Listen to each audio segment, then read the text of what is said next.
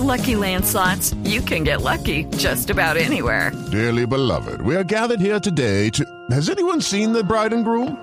Sorry, sorry, we're here. We were getting lucky in the limo and we lost track of time. No, Lucky Land Casino, with cash prizes that add up quicker than a guest registry. In that case, I pronounce you lucky. Play for free at LuckyLandSlots.com. Daily bonuses are waiting. No purchase necessary. Void were prohibited by law. 18 plus. Terms and conditions apply. See website for details. Son las 8 de la noche.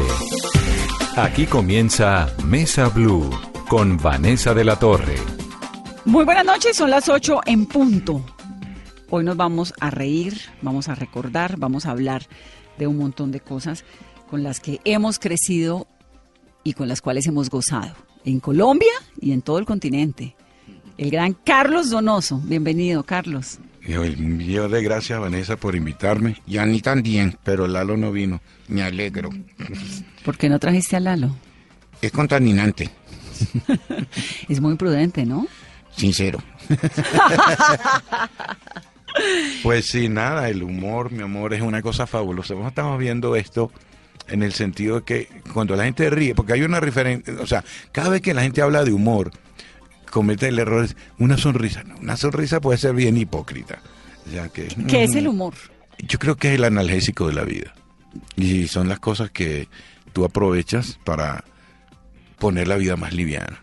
Ahora, ¿uno nace con sentido del humor o eso es algo que se puede adquirir? Yo creo que sí, lo que pasa es que los padres cada, cada vez que te cascan te lo van quitando. Porque tú eres travieso de pequeño y entonces no, no te dejan. Pero cada uno de nosotros, fíjate que hay una cosa curiosa. Últimamente, antiguamente era eh, ser cómico era difícil, para mí lo fue. O sea, porque no, que si dijo esto, el humorista siempre rompe esquemas. O sea, un humorista, por ejemplo, te da la situación de un país. Cuando tú quieras saber la verdad de un país, escuche un humorista.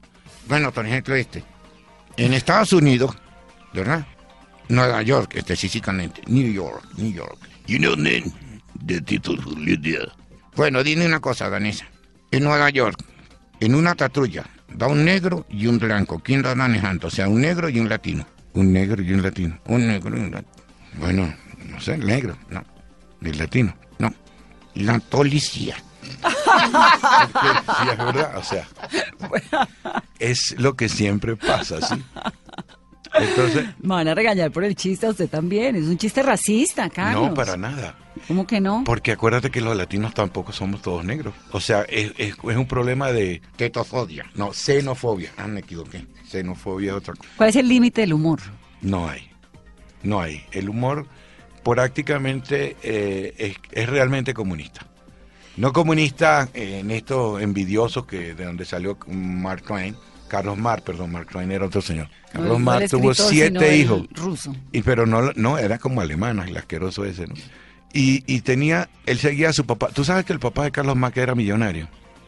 Millonario, tenía fábrica, pero como él, como hijo, no pudo seguir los pasos de su padre, es lo mismo cuando tú vas al colegio.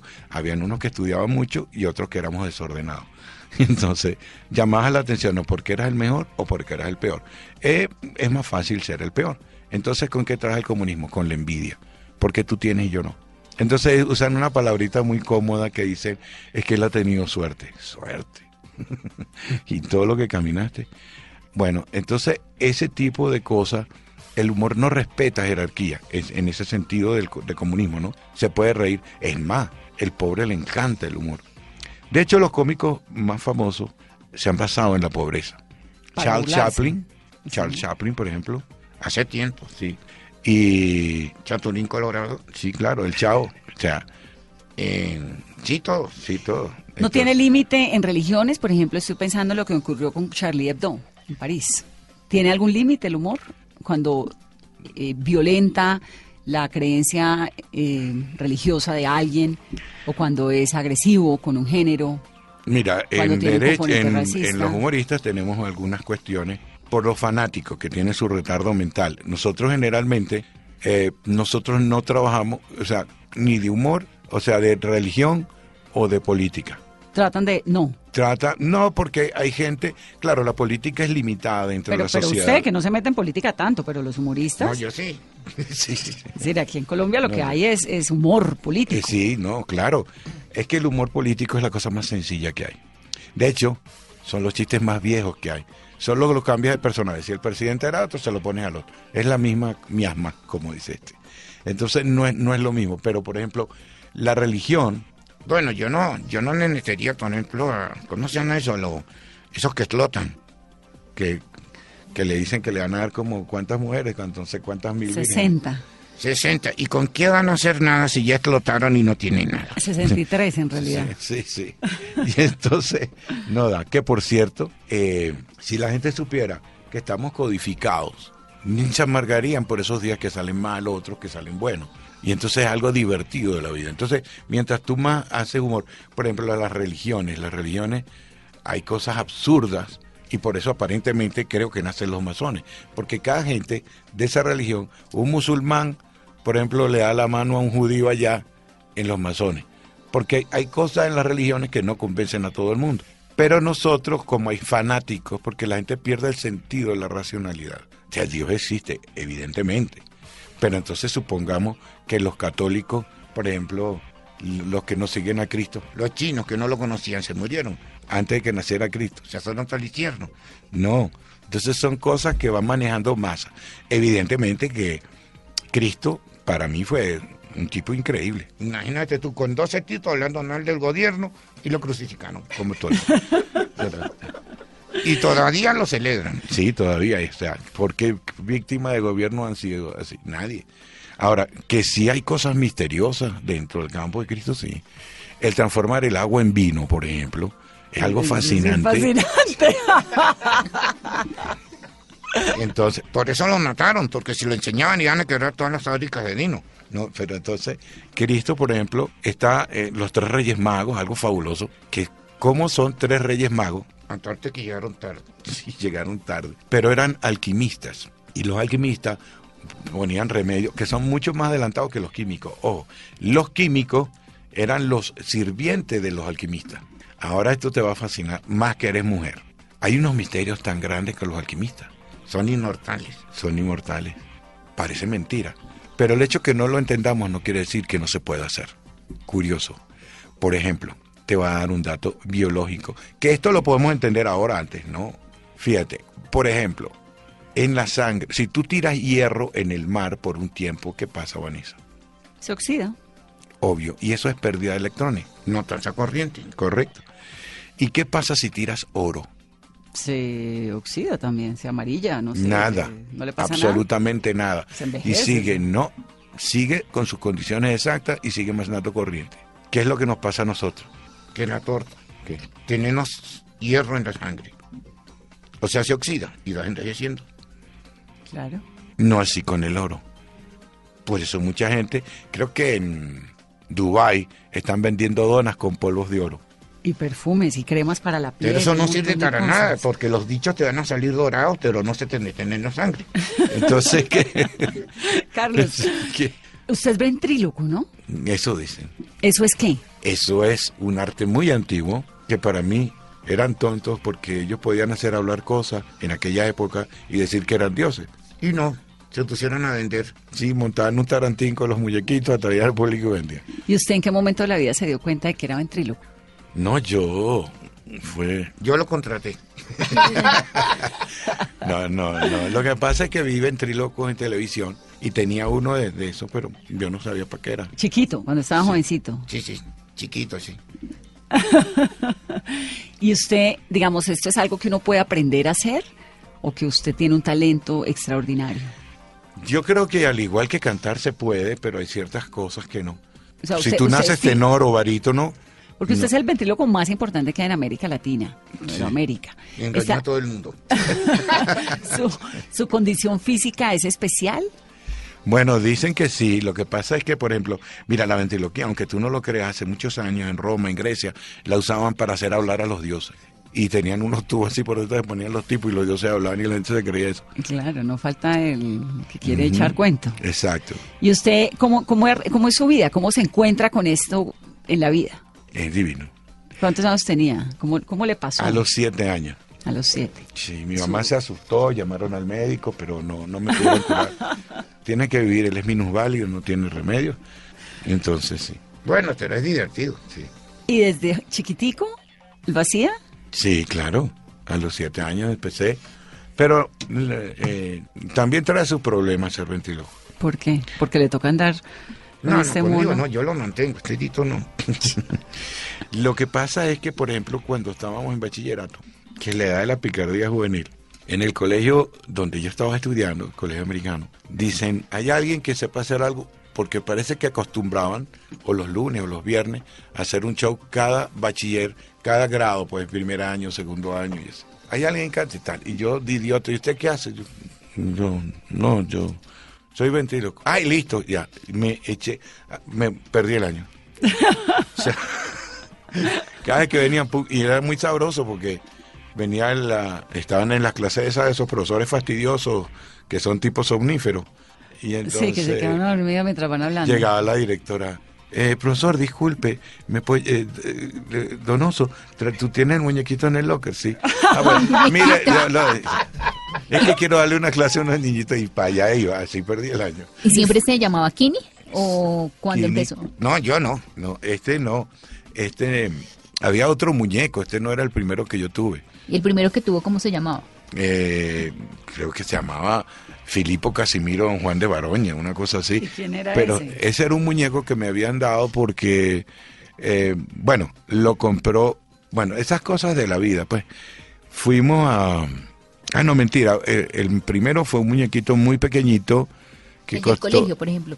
El, ah, no, ese era ya el otro. Que entramos a una tienda a comprar y mi, mi hermano se antojó de un muñeco de ventriloquía y él no es ventriloco. Y se lo compraron. Y yo me quedé mirando como pajarito en grama, mirando para los lados. Y dije yo, bueno, entonces lo único que había, no hay otro. Mi mamá se dijo, bueno, si hay otro. Y le contaron un teatro de títeres. Un teatro de títeres que había allí. A usted le compraron. Sí, pero no el, no el, el de ventriloquía, se lo dieron a mi hermano. Todavía Así está que- traumatizado por eso, ¿no? No para nada, porque yo agarré e hicimos un teatro de títeres. Entonces era el primero que estaba viendo el teatro de títeres, el hermano, con su muñequito. Y dijo, ay, tienen más muñecos. Bueno, te cambio todo el teatro, todos los motores. Y se lo cambiamos. Como dice, él se quedó viendo el teatro y decía, ah, pero este tiene más porque hay más muñecos. Y le decía, bueno, pero si quieres yo, tienes teatro, mira, tienes escenario, tienes público, y te lo cambió por él. Y me lo cambió. Y usted se quedó con el muñeco del ventríloco, Sí, que ese era Filipo. Ese era Filipo, pero ese muñeco, eh, con ese empecé yo a actuar en, en ese teatro la primera vez. El teatro del colegio era, tú te sentabas así y era así, estaban todos los alumnos, ya te puedes imaginar esa edad, tus compañeritos y todas tus cosas que se van a burlar de mí, que no sé qué, sin micrófono. Yo, yo no lo veía así, sino se, veía como que se me venían encima hasta ¿Cuántos que ya... ¿Cuántos años tenía Hasta que ya esa- la esa- droga, la droga me ayudó mucho, la droga de la risa, porque la risa es una droga. Cuando la gente se empezó a reír, ya empecé a ver al público normal y ya se volvió una porquería, porque a cada rato, cada vez que era para allá, ya iba. Y entonces cada vez mayor compromiso, porque cada vez que tú actúas, es como los vaqueros, los vaqueros que eran los más rápidos del oeste. Entonces cada vez tienes que ser más rápido porque te piden más. A veces me encantaría disfrazarme de alguien que nadie me conozca, bien lejos, y llamarme Julio Pérez, cualquier cosa de eso. Y, y ver al público. Con otro muñeco. Claro, porque yo no. No, no. Entonces, Filipo fue el primero. ¿Y Filipo era qué? No, antes había otro que no tenía ni nombre. Sí, pero que era Sí. con el que usted aprendía. Cuando Sí, Filipo tenía cuántos años más o menos.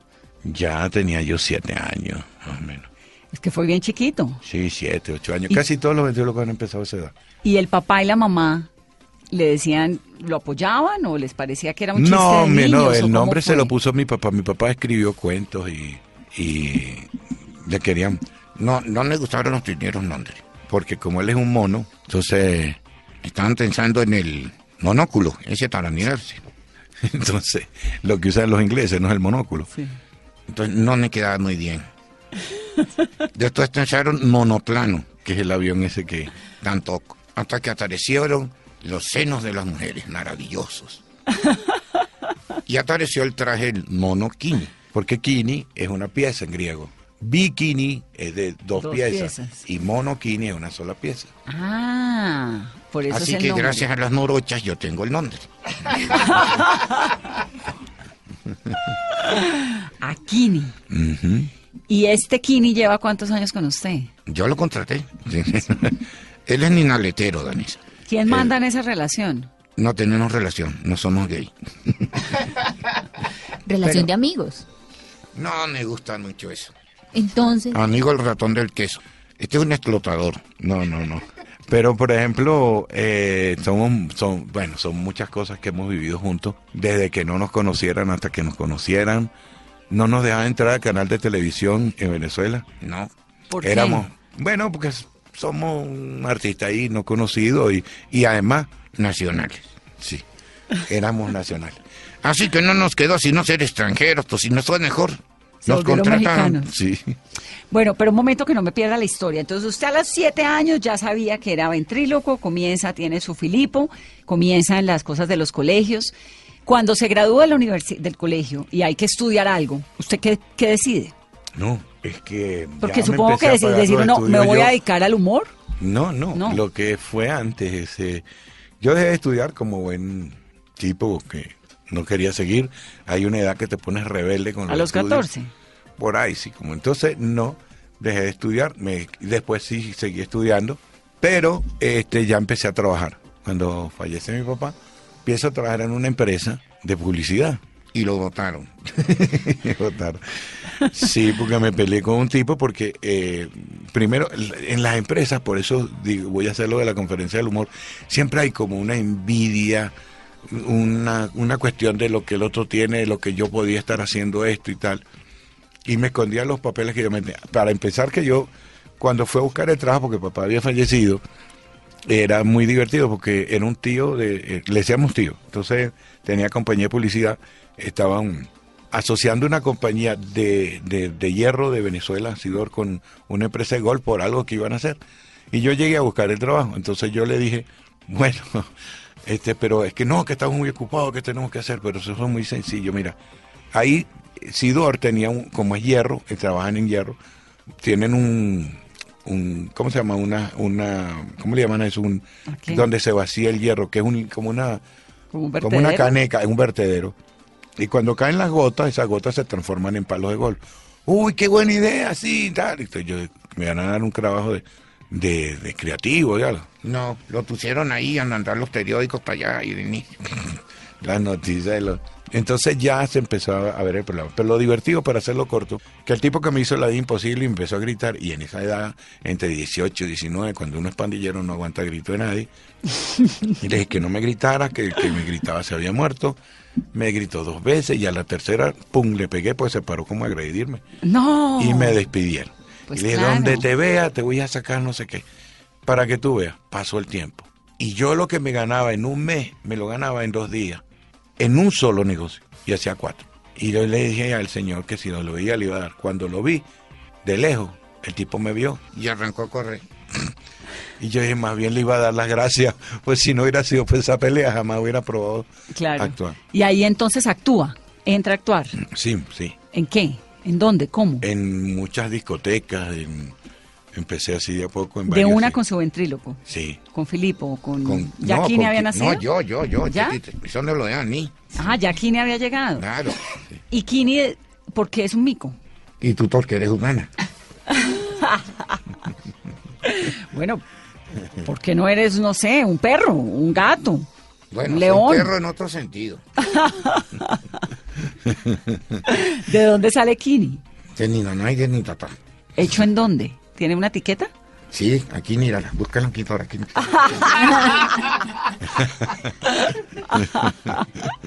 Ay, Kini, no sea morboso, hola. No, morboso no es la narca. ¿A qué tú tienes tu narca ahí? ¿Ve? Ah, Mira, este, lo que pasa ¿De es dónde que sale Kini? Kini sale de, un trolena vaginal. porque, Treñó una tita. Bueno, creían. Y entonces había que trabajar, estaba muy joven. Y bueno, nada, o sea, la mujer crea, tuvo eso que llaman un retraso y tal, y creímos, claro, éramos muy jóvenes, no sabíamos. Mi papá me dijo, ¿A dónde te quieres ir? yo le dije que no, que Que no, que yo, si era un hijo mío, quería saber lo que era tener un hijo, y tenía que responder. Me dijo que chévere. Pero nada de eso pasó. Había sido un retraso. Pero en eso me tocó ir a hablar con el, con la familia. De ella. Sí. Y con la mamá. La mamá estaba muy preocupada porque ella era muy joven para ser abuela. Eso era lo más grave para ella. y el papá, que era, era, era el suegro, no, el suegrastro, suegrastro, bueno, porque tampoco era el papá de la muchacha. ¿Sabes lo que es un suegrastro? Que es un suegrastro. Un suegrastro viene siendo eh, el, el tipo que se come, no, no es antropófago, ¿no? bueno, que hace el honor con tu suegra, pero que no es el hijo, el tatá de la muchacha. Con un suegrastro, pero es un suegrastro. Entendido. ¿Entiendes? Entonces, esa, esa relación, pues, el tipo, bueno, estaba yo todo asustado, a esa edad uno no sabe qué. Bueno, ¿y usted qué hace? angustia. Soy ventríloco. ¿Qué? Y me dice el que era judío, ¿y esto para qué sirve? Ay, no. Y entonces, sí, no, pero ahorita, claro, tenía ya una, en el interín de, de- de antes de hablar con ellos, me había tocado pedir una, una cita con el mejor animador de Venezuela, tipo fabuloso, lo mataron, por cierto, los políticos. Hablaba como cuatro o cinco idiomas, muy preparado. René Tolino se llamaba, y muy intelectual. Y traía a los mejores artistas de la época, Tom Jones, a todos los mejores artistas de esa época. Y conseguí, pero me vio el italiano, me dijo, mire, en esa época Andaba con el muñequito que no se ardía. Exacto. Y después me tocó buscarlo a él porque él me dijo, como los italianos hablan, ¿no? Mire, yo he visto tutto lo, lo he visto lo mejor de- del mundo. Eh, que mueve un poco la boca, más usted que no la mueve. Pero usted necesita otro muñeco distinto, eh, que lo quiera. Ya ni no me quiere. No, no, no, sí te quiero. Y entonces, ¿Y quién escoge la pinta de Kini? Porque es muy elegante. Gracias, mi amor. A veces es una nodia, porque estás desgraciado. Y siempre lo veremos así a Kini. Sí, sí, no, también. Bueno, en un canto nudista no. Y entonces Y ahí aparece, ahí aparece Kini, entra Ah, Kini sí. a tu vida. Sí, y ahí Y desde empezamos. siempre, pero desde un amigo eso que fallece, un amigo, colega, fue abogado también, como yo, y él fallece. Y, pero cuando estábamos muy jóvenes, él me, me regala este muñeco. No seas de esa vaina. No, no, no. Este, él, claro, no está así como estaba ahora. No tenía ojos, no tenía nada. Entonces yo lo armé, le dimos la vida y tal. Ah, ¿Kini es armado? Sí, señora, mire. ¿Y usted? Pues Ah, armado. ¿Y usted tiene un Kini o tiene varios Kinis? No, no, este es el Solo único. este. Kini conoce todo el mundo. Sí. Ahora, Carlos, hacer humor, supongo que a la, para la diferencia de culturas debe ser distinto, ¿o no? Total. ¿O es lo mismo hacer humor Total. en Venezuela, en Colombia, No, no, que en sí, Buenos Hay Aires? palabras que los coloquismos y las cosas locales que pasan son importantes. Claro, algo general es el sexo. Mm. Lo Sí, hace todo el mundo en todo el con- mundo, no es que no. Con sí, Kini. claro. Y entonces, claro, pero siempre es el mismo cuento de no, la política en todos los países es igual. Pero por ejemplo, cuando hay un chiste, por ejemplo, como este en Estados Unidos, generalmente son muy conformistas con sus cuestiones, no hay problema. Pero por ejemplo, cuando el escándalo de Mónica Lenguisky. Lenguisky no Lewinski, ¿ok? Ok. Bueno, tanto la molestaron, danesa, que se cambió el nombre, ya no se llama más Mónica Lenguisky. ¿Cómo se llama? Se cambió el nombre, un nombre latino, que puso Débora Delgara.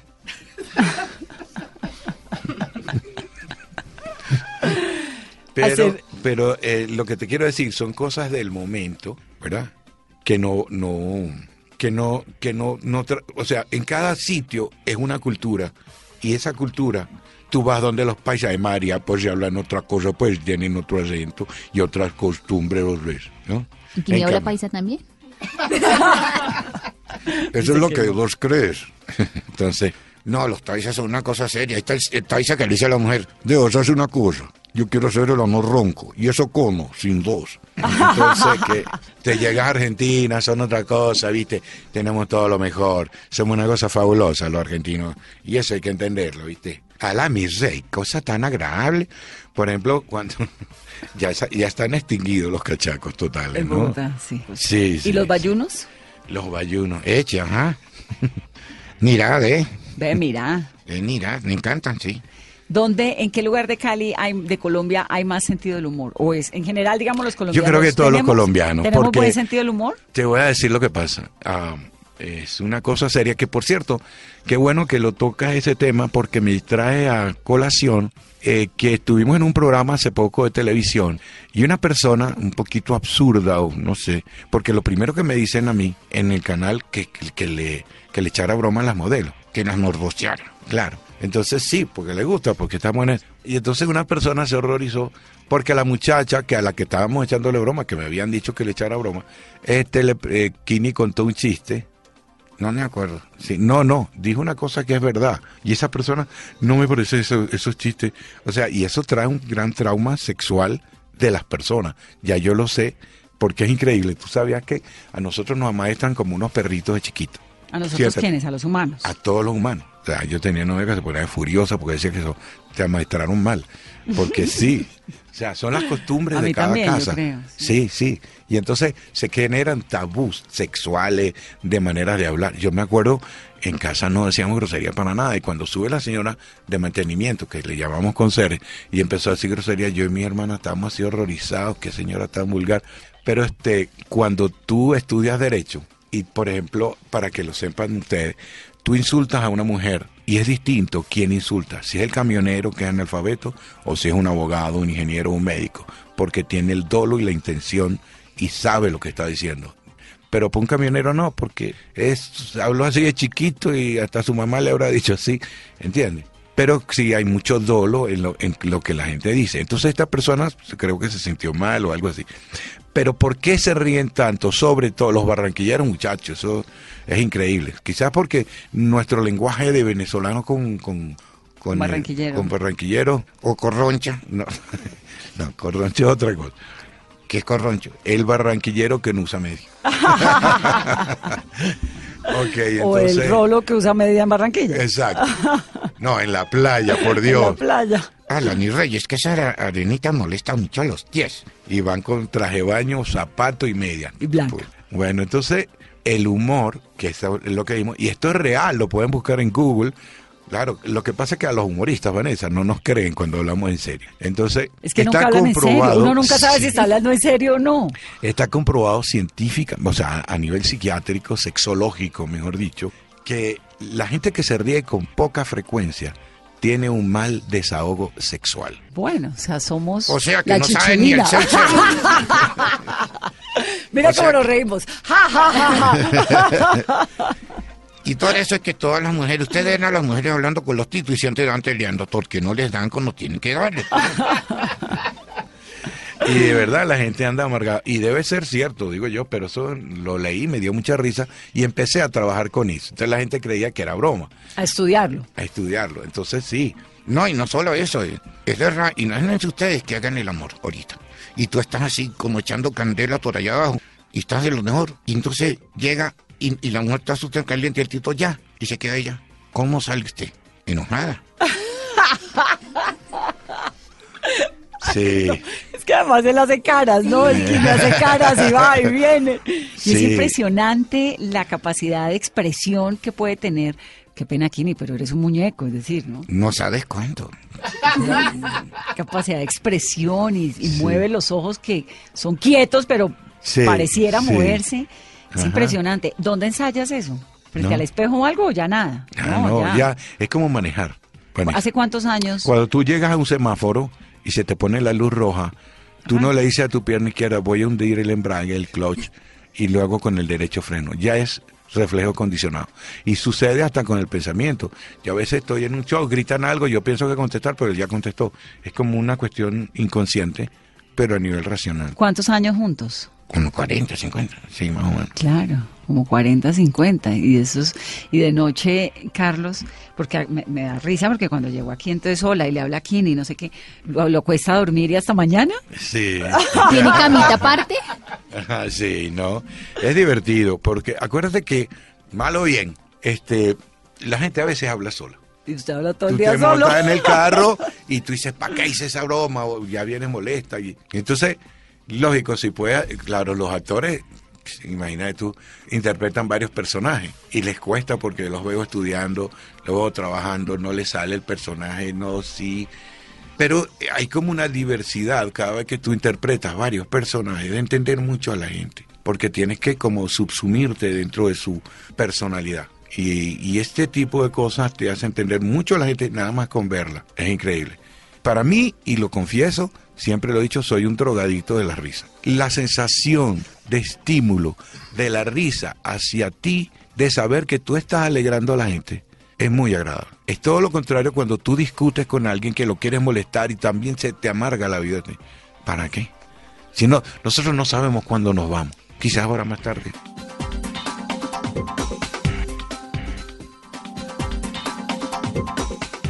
Me gustó la pregunta de Carolina y me quedé con ella. ¿Dónde duerme Kini? ¿En una camilla? Conmigo, si quieres, no está tu casa. Este, no, él duerme en su cama. en ¿Y hasta mañana? su- hasta mañana, su maleta. Pero sin Lalo. Sin Lalo, sí. Este, ¿Por qué es importante el humor en la gente? porque imagínate tú, te hago una pregunta. ¿Cómo te sientes tú cuando llegas a un sitio donde toda la gente está Con una cara de culo. No, que no diga eso. Una cara así, con la trompa, amargado.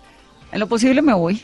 Te espanta, ¿verdad? Pero sin embargo, cuando tú te estás riendo y te llevas con un grupo, ¿cómo te sientes? No, pues es que es lo ideal. Y tienes esa reírte y te dice tu de- marido, ¿de dónde está? Con aquella cara. Sí, no, no, lo ideal es uno reírse. Exacto. Y no. A carcajadas y en exceso. Sí, pero tú sabes que me da risa, pero yo estaba viendo unos humoristas, no humoristas nada, o sea, que el humor positivo, el humor no sé cuánto, conferencistas. Y yo me los pongo a ver. Eh, uno había calculado que eran 14 músculos que se movían, ¿no? Los de aquí, los faciales, las partes superiores, los ojos, Pelado. pelado, pelado, como dice este, equivocadísimo. 400 son. ¿Sí? ¿Músculos de la cara? Sí, del cuerpo. Ah, ah, pues por Porque eso es que no tenemos que... que- hacer deporte, cara, nos reímos todo el día. Esa, no, y, y te recupera, te recupera más rápido el entrenamiento. Tiene, eh, la risa es hasta antibiótico. Te, te produce, cuando tú te ríes mucho, por ejemplo, produce un remedio que se llama muy parecido a este, el monoinmuno tipo A, Deja la pendeja. monoglobulina tipo A, linfocitos tipo T, y eso te ata- atacan bacterias, eh, microbios, virus. Es, es bien divertido, pero no, no, no me interesa tanto esa parte que sí la tendremos que hablar, pues, de la parte de la medicina, pero también produce eh, endorfinas, eh, y las endorfinas no las compras en la farmacia. No. Es gratis cuando te ríes. Y fíjate que cuando tú te ríes, tú te sientes liviano, te sientes, has relajado todo el cuerpo. 15 minutos de risa te bajan como 50 calorías más o menos.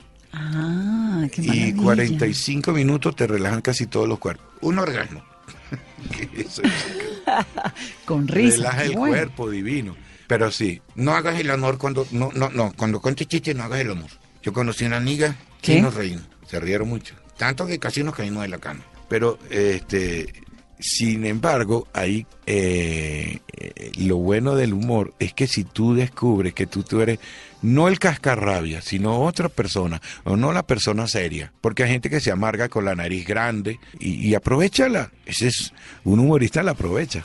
Pero uno puede aprender a, sacarlo. a- a reírse, a tener sentido del humor. eso A es reírse Un es- poco mira. como, como, como comenzamos esta entrevista. Porque es que hay gente que le sale el humor Es de la nada. sí. ¿No? Es Como si lo tuviera innato. Tienen magia, tienen como un ángel. ¿Pero que es lo que adquiere? llamamos vis cómica. No, pero ya con lo que yo estaba haciendo, pues yo decía, bueno, pero es que la gente no puede hacer todo. De hecho, en Venevisión hicieron un concurso para sacar humoristas para comer. Uno de millones que salió uno y tampoco la gran cosa. Sí. Pero la vis cómica, o sea, si la puedes hacer. que es por ejemplo, biscómico. Por ejemplo, tú, la vis cómica es esa gracia, ese ángel que tiene. Hay gente que habla y tú te ríes. Sí, o sea, ¿qué? y dice cualquier cosa y tú no lo aguantas. Y hay otros Pero que no hay que entendemos un descubrirlo. chiste. Exacto. Y, y hay unos que los destrozan. Carolina, por ejemplo, tiene un sentido del humor de un evolucionado. Sí. Uh, como yo.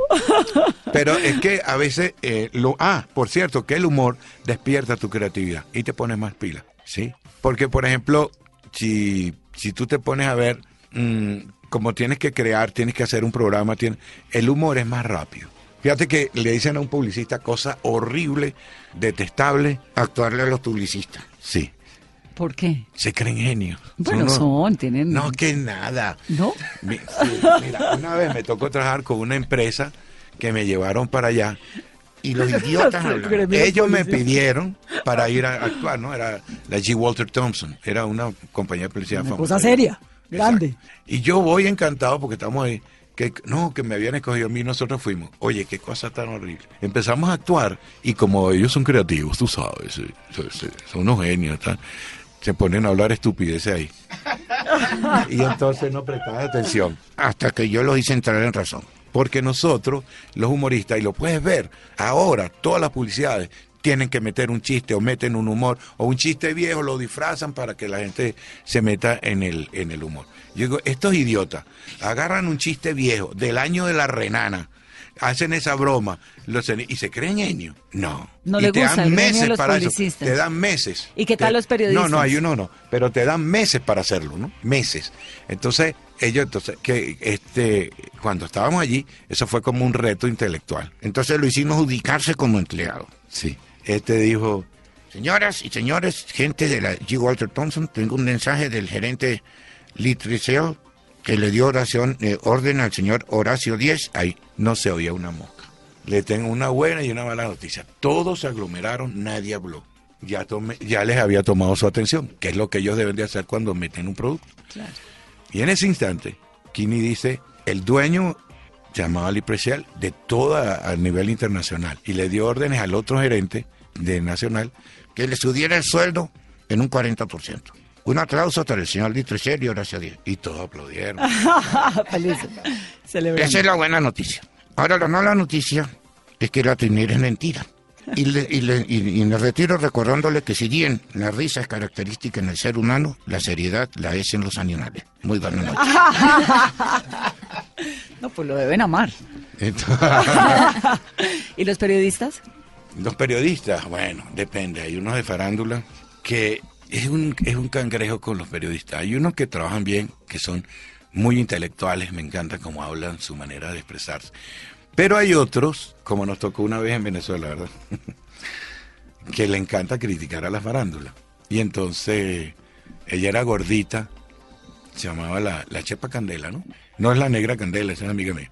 La Chepa Candela. no, la negra candela la queremos, a Graciela. Entonces, no, y bebía. Adorada ella, no habla mal de nadie, sí. nunca nada. ah, sí, sí. Es que me suena parecido, porque cuando yo llegué aquí tenía el mismo nombre de la de allá. Entonces, les gusta ponerle mote a los artistas, fastidiarlos. Pero con los humoristas no les va bien. No les va bien porque un humorista tiene más rapidez para volver la leña en cualquier Claro, momento. es que son muy, muy ágiles, ¿no? Entonces, claro, Carlos y Kini, ustedes llevan 40 Por años ejemplo. haciéndonos reír, pero a ustedes qué los pone tristes. No, nada. no, es que mira, si yo les digo, es que lo que pasa es que no me van a hablar de eso, pero Aquí lo vamos a hablar de lo que quieran, nadie lo No, no, no es por eso, sino porque se les va a volar la tapa de los sesos. ¿sí? Yo todos los días que se- te- tú, yo descubrí una cosa y por un tiempo creí que estaba chiflado. Porque yo llegaba, incluso este es testigo porque andaba conmigo en el grupo, yo decía los números que no sé qué, no, que van a creer que no me interesa. Pero da la coincidencia que esto es matemáticamente así. Y cuando mi hijo me llama, me dice, papá, Nicolás Tesla sumaba los números igual que tú. Y yo dije, ah, no, entonces no, los que están locos son los de allá. Me quedo tranquilo.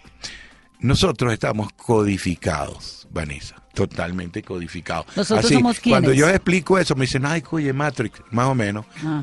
Todos los seres humanos. Tú, hay unos días que te va fabuloso, pero hay unos días que llegan. Yo solamente saco los números, ah, mañana se arregla, efectivamente. Es ¿Y matemática. cuál es la fórmula? Dale plata. La- no, no, mira, te voy a dar un número, por ejemplo. Agarra tu calculador. Solo uno, pero es que Nicolás Tesla trabajó con el 369, pero está el 258, el 147. Y esos tres números, por ejemplo, el 147, el 258 y el 369, t- tienen cada una su función para cada día del mes del año. ¿Ok? Ahora, empieza uno sacando. Nicolás Tesla saca el 9, y por eso se enredó la vida, porque cogió unos números más malos. El círculo tiene 360 grados, ¿cierto? Creo que sí. Sí. Y no hay más números sino del 1 al 9. Lo demás es pura tontería para contar, para... Sumar, restar, multiplicar. Exacto. ¿Qué sucede? Supongamos, toda la Biblia tenía un libro que se llamó Números. Nunca lo prohibieron. Aparece el 666, ¿cierto? Sí, que supuestamente es el número. Del diablo. Pero Del qué diablo. casualidad Tenemos 666. Escríbelo en un papel 666 y te voy a preguntar, ¿cuántos 6 hay? No, 3, 3, 6. Entonces, debajo del primer 6 pon un 3. Ahora, sumemos 6 más 6, 12, más 6, 18, 1 más 8. 9, Ahora pones debajo del 3 que bajaste primero, pones el 9. ok, ¿Ok? 3, 9. Tienes 6, 3, 9. Ese es un código. Es un código de vida. Si Adán y Eva, por ejemplo, vivieron. Ah, pero no les expliqué lo de Tesla, me salté. Bueno, Está súper fácil la explicación. 360. Está clarísima. 360 ¿Qué- grados. qué es 3 y esto? 6, ¿Qué es ¿cuánto te da? 9. Ok, y si partimos por la mitad de la esfera, La mitad de 360, 180. 1 y 8. 9.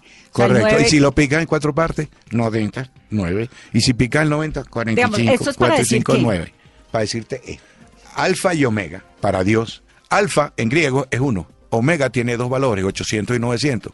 Si tú sacas y sumas todos esos números para que te dé un número, Te da 9. te va a dar 9. Y casual o causalmente, en la Biblia dice que se salvan 144 mil, que eso es 9 también. Ahora, eso significa mortalidad, principio y fin. Por ejemplo, la mujer. La mujer, Tiene los dos nelones y la greñuda en la cicatriz. sí, El hombre tiene el aniguito y, lo- y los dos cocos atrás. correcto. Son tres.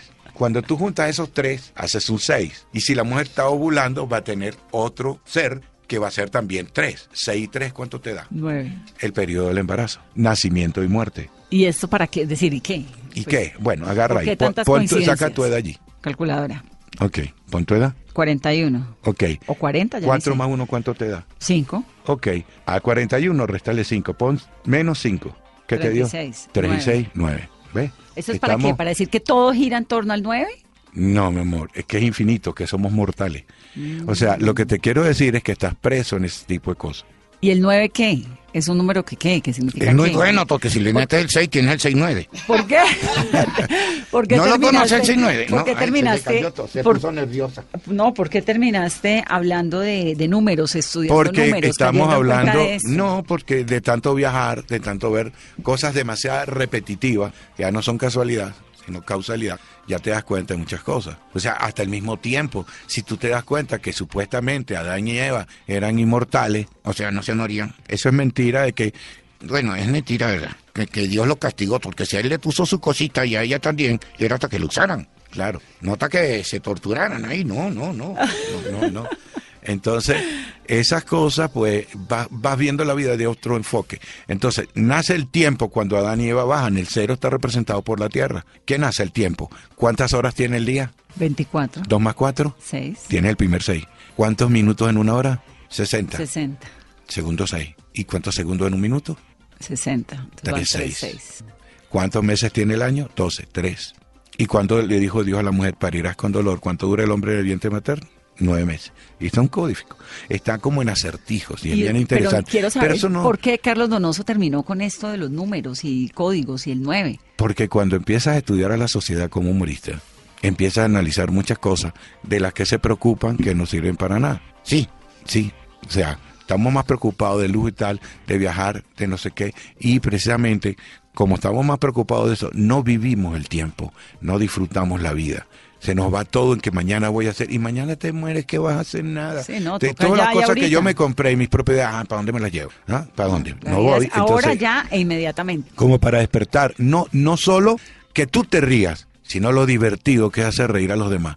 ¿Cómo cambia tu vida? Porque no es lo mismo llegar a una tienda a pedir agua comúnmente. No, el humorismo rompe esquema. O sea, yo llego a una tienda y digo, por favor, ¿me puede dar un vaso de, de agua mojada? Ya le rompiste la costumbre, porque la gente se acostumbra. Y a la hay gente, que desacostumbrar. A la gente, Carlos, cuando usted llega, cuando el, el humor se atraviesa ahí en la vida, la receptividad de esto es positiva, digamos, la gente es abierta para recibir el humor o no tanto. acuérdate de la parte sexual. Entonces, si ya tiene problemas, yo el otro día lo vi, el señor andaba todo amargado y por casualidad de la vida yo llego, yo no sé es que Dios me lo manda para que la- lo anote en un papelito, llego yo y entonces oigo dos mujeres chismeando. Mire, ¿dónde andas? Bueno, se fue para allá porque tú sabes que la mujer no quiere venir, ¿no? Porque no sé qué era. El problema era sexual. Después yo llegué y le pregunté, mire, ¿se te resolvieron los problemas? Sin saber nada. No, ¿usted se ha casado? Sí, bastante. Me he divorciado bastante, cuatro veces, porque no me gusta vivir amargado. Cuando empiezan a... jo- Chao. Chao. Eso no. Entonces, no, pero ¿cuántas mujeres has tenido tú? Yo me he casado tres veces y yo cuatro. O sea, pero necesariamente yo creo que es que las parejas, es como cuando tú consigues una pareja, tiene que quedarte a la, a la medida. Si no te queda, no, que no sé qué. Sí, como los zapatos. Es una cosa espantosa. Y si te cuesta mucho. Exacto. Y ahí no siempre la van. Entonces el humor permite. Imagínate tú cuando le has- tú le haces una loquera a tu pareja, por muy brava que esté, se va a reír. Y eso rompe totalmente la verdad y se acaba el estrés. Yo me acuerdo una vez que fui a casa de mi hermana a pasar una vergüenza porque mi hijo se metió de repente, oigo un grito por allá llorando y sale. Ronald fue. Sí. Sale un niñito agarrándose la cabeza, uno de mis sobrinos, y el otro con la guitarra encima. ¿Qué hiciste? Le digo yo. Pónale hielo, papá, pónale hielo. O sea, él venía con su solución, póngale hielo, sé que le pegó. Claro. Entonces me dio un ataque de risa y yo no, o sea, se te quita la rabia o la ira. Eso es increíble. Sí, la verdad que la risa tiene un componente Es un arma maravillosa. refrescante, alivia. En lo posible uno tiene que reírse y juntarse con gente que lo haga reír. En eso sí Obvio. estoy de acuerdo, Carlos. Pero no puede ser feliz sin reírse. Depende de lo que tenga. No, pero es que hay mucha gente que puede tener mucho dinero y vive amargado porque de repente tiene diabetes y no se puede comer una torta. O sea, es tantas cosas que Uno como hace una lechuga, que es una delicia. a- hay que acostumbrarse, era lo que yo te decía, a eso. Si Entonces, la sí, vida no te sale por aquí, por allá. Si no por aquí, le damos por atrás. Cualquier- mira que- ¿Qué le saca la piedra? Los políticos. Bueno, como a todos. ¿Qué tal lo de las empanadas? No, mejor godes. Ay, bueno. Bueno, en Venezuela, tú sabes que es una cosa curiosa, ¿no? A las tardes de las mujeres les ponen un nombre de un país a otra. Una... Y allá en Venezuela también le dicen cuchara o le dicen empanada. ¿Y está, está prohibido comer empanadas? Ahora imagínate tú. Eso es lo absurdo. Ahora, lo que sí es absurdo es que no sé, porque yo, yo tengo tanto viniendo a Colombia y lo primero que vi es el maltrato jurídico hacia los ciudadanos de parte de los políticos y la ignorancia jurídica de cómo llevarlos a, a reclamar. Porque imagínate tú, tú pagas impuestos, todos pagamos impuestos. Ahora, ¿cuál es el deber del Estado? Molestarte cada vez que tú haces una empresa. Porque es lo que hacen, son unos parásitos que viven de lo que tú vayas a producir para ver qué te quitan. Entonces saca la permisología y hay otra oficina que se encarga de ver qué estás haciendo para ver cómo te quitan más plata, que es la cuestión de sanidad, de, de ministerio y de, de mugres de esas, ¿no? Entonces, ese deber es del Estado. Entonces han llegado al colmo de que el que está comiéndose la empanada lo tenga que pagar. Señor, yo no soy usted. No, Yo- no, ese no. es su trabajo. Usted no me está Le pagando a mí. quiero decir, Carlos, que llevo una semana tratando de entender el rollo de la empanada y la sensatez no me da. La cabeza no, me da, no me da. Me- Entonces yo creo que el que metió la ley hay que hacerle un examen psiquiátrico urgente y derogar la ley porque eh, fuera totalmente De fuera de derecho. sí. No da ni risa. ¿Y a Yo digo una cosa. empanadas? Sí. Bueno, señores, los de las empanadas, todos, Ajá. todos los de los impuestos, dámonos a una tierra sin político y dejémoslo solo. A ver, ¿de qué van a dividir? Porque nosotros podemos dividir con nosotros, pero ellos no pueden dividir sin nosotros. De acuerdo. Carlos, gracias por venir a Mesa Blue. Tú eres guay. Me Gracias, encantó Kini. estar aquí en Blue. Un gusto siempre bienvenido, Kini. De chocha. Sí. Gracias Bien, siempre por hacernos reír. Ella se parece a una actriz de Sí. hace tiempo, la Seal. Nunca he visto hablar de Emma Field. Era una cuestión de, de los Vengadores. ¿Te acuerdas, Coqui? Sí. Emma Field, y me parezco a ella. Sí, pero era una película más los Vengadores. Pues ya la voy a buscar. Ah, pero por las gafas. No, se los ponía y se las sacaba. Sí. Cuando los calzones. No, esa no. Esa no. Busca Los Vengadores. Era una película inglesa. Era una serie. Bueno, voy a buscarla. Y Carlos, ¿a quién admira del mundo del humor? A la risa. Sí. Ahorita hay muchos, pero es que se ha perdido un poquito el humor. Se ha perdido una esencia importante. Los chistes son cosas que pasaron en una época, se perdieron los nombres de los sujetos activos y pasivos. Y como Don Miguel de Unamuno. Él una vez iba pasando, era un famoso escritor, no sé si han oído hablar de Don Miguel de Unamuno. Bueno, entonces el Tito era gay, o maricón, así. Entonces, Siempre hay un tipo que lo molesta. Si eres conocido, tienen que buscar molestarte. y le trancó el tazo. A Unamuno. A Unamuno. Y, nos, y le dijo, yo no le doy tazo a maricas. Y uno lo dijo, se bajó de la cuneta así. No, pero yo sí tazo usted. Mire, no dé paso a, a gay. Yo sí, pase usted. y ahí se, se hizo famoso. Y se Ese lo chiste se lo a inventó porque Unamuno no le pasó eso ni en chiste. Sí, señora, una ¿De historia verdad? de él, sí. Y eh, después de eso se lo agregaron, que era lo que te hablaba de los presidentes, se lo agregaron a otro y a otro y a otro. Eso es famoso. Por ejemplo, las cosas fabulosas de Gandhi, que era un humorista, de Mahatma, Mahatma Gandhi, sí. Mahatma, sí. Él, que era un humorista. porque, claro, el sentido Casi del humor. estar revolcándose Tú sabes al lado que- de Unamuno. Tú sabes que, tú sabes que él, él tenía, bueno, y tú lo debes conocer, eso se hizo famoso, que él, como era hindú, pues, y, y ahí siempre en- los británicos tienen su, el racismo ha salido de esos tipos. ¿no? Y entonces él fue a estudiar Derecho allá en, en Londres, él estudiaba allá, y el profesor cuando él se fue a sentar con él, porque le tenía una animadversión, no lo soportaba, porque era hindú, qué sé yo. Yo creo que te lo sabes, eso fue famoso. Y, se- y le, y le dijo, eh, señor eh, Gandhi, ¿usted no ha oído que los cerdos no comen con los pájaros? Porque él se sentó en su mesa a comer en el receso. Y le dije, no se preocupe, profesor, me voy volando. Y entonces eso le hizo tener una rabia contra él y en un examen lo quería aplazar, pero el tipo estaba bien preparado y le hace la pregunta idiota, yo creo que no tienes que haber oído, que va por un camino para ridiculizarlo en clase. Le dijo, señor Gandhi, si usted va por una senda y encuentra dos bolsas llenas de dinero y, dos de, de, de dinero y de oro y otra de sabiduría, ¿cuál es la que agarraría usted?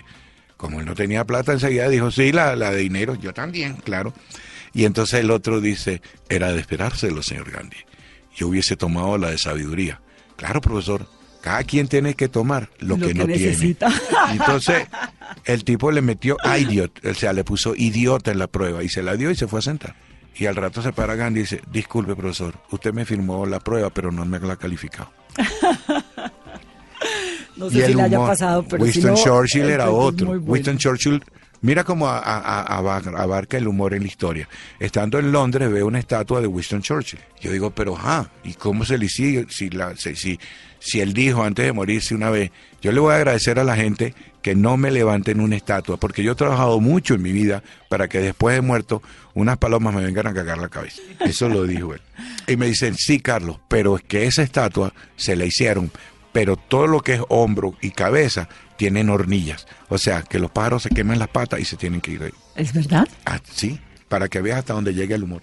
Bueno, pues Carlos, un gusto que haya venido aquí a, a Mesa Blue, como siempre, Kini, para que aprendamos más sobre el humor y para seguir gozando. Y a ustedes una feliz noche, que se sigan riendo y que sigan entendiendo un poco más lo incomprensible. Esto es Mesa Blue, soy Vanessa de la Torre. Feliz noche.